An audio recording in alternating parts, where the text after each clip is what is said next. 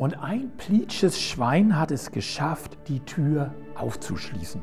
Und sie sind ziemlich unsicher, ob sie jetzt wirklich es wagen sollen, nach draußen zu gehen. Und das Schwein, das die Tür geöffnet hat, sagt,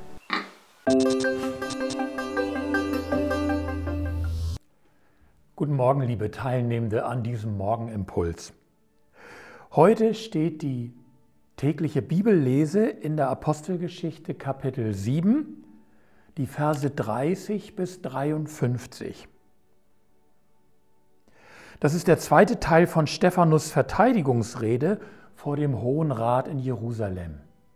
Ich möchte euch einladen, euch das jetzt erst einmal in Ruhe durchzulesen.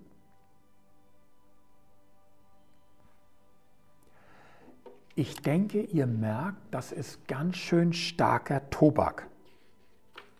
Der Auslöser ist, dass Stephanus angeklagt wird, gegen das Gesetz des Mose und gegen den Tempel zu hetzen und damit die Grundlagen Israels anzutasten. Immerhin, Stephanus darf sich verteidigen.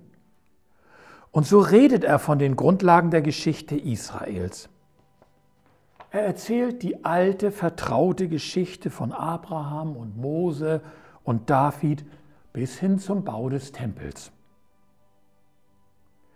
Und dadurch zeigt er erstmal, dass er zu dieser Geschichte von Gott und Israel steht. Aber gleichzeitig erzählt er diese Geschichte erfrischend und erschreckend neu pointiert.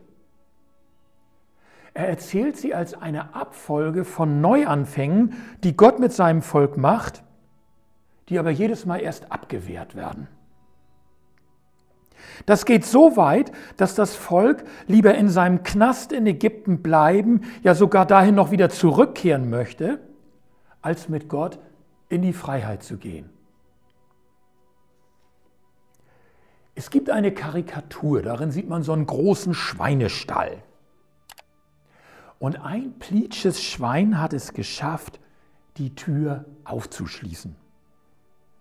Viele verunsicherte Schweinerüsselchen schnuppern ängstlich den Duft der Freiheit. Und sie sind ziemlich unsicher, ob sie jetzt wirklich es wagen sollen, nach draußen zu gehen. Und das Schwein, das die Tür geöffnet hat, sagt, Jungs, wenn ihr Schiss habt vor der Freiheit, dann geht zurück in euren Stinkstall und lasst euch verwürsten. Übrigens unter diesem Satz könnt ihr das Bild googeln. Das ist die geistliche Mentalität, die Stephanus seinen Gegenübern attestiert. Ihr gehört zu Gott, aber ihr geht mit ihm nicht mit. Ihr seid in eurem Gestern, in eurem Alten verhaftet. Und ihr wollt Gott in euren geistigen Knast mit einsperren. Der Tempel ist nicht falsch. Aber ihr habt aus dem Tempel einen Knast für Gott gemacht. Doch Gott ist größer. Und er bricht immer wieder mit uns auf und führt uns in neues Land. Das hat er damals in Ägypten getan und das tut er heute in Jesus. Das hat am Anfang meines Glaubensweges gestanden, da hat er das getan. Und das will er heute mit mir auch immer mal wieder tun.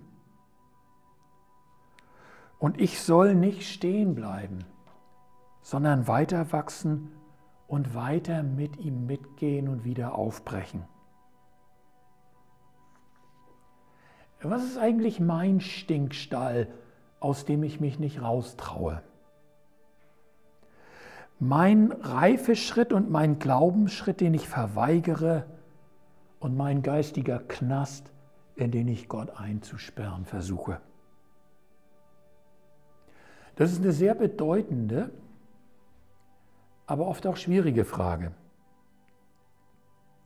Denn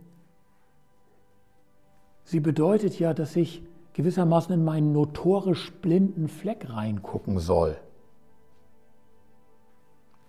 Mein blinder Fleck ist aber nicht der von anderen. Andere erkennen ihn häufig viel besser als ich.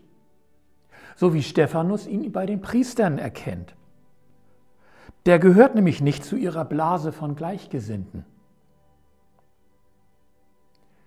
Frag doch mal andere, vielleicht auch Glaubensgeschwister, was du nicht sehen kannst. Vielleicht will Gott gerade durch sie dir etwas Neues zeigen. Einen neuen Impuls oder an einer Stelle vielleicht sogar einen ganz neuen Weg.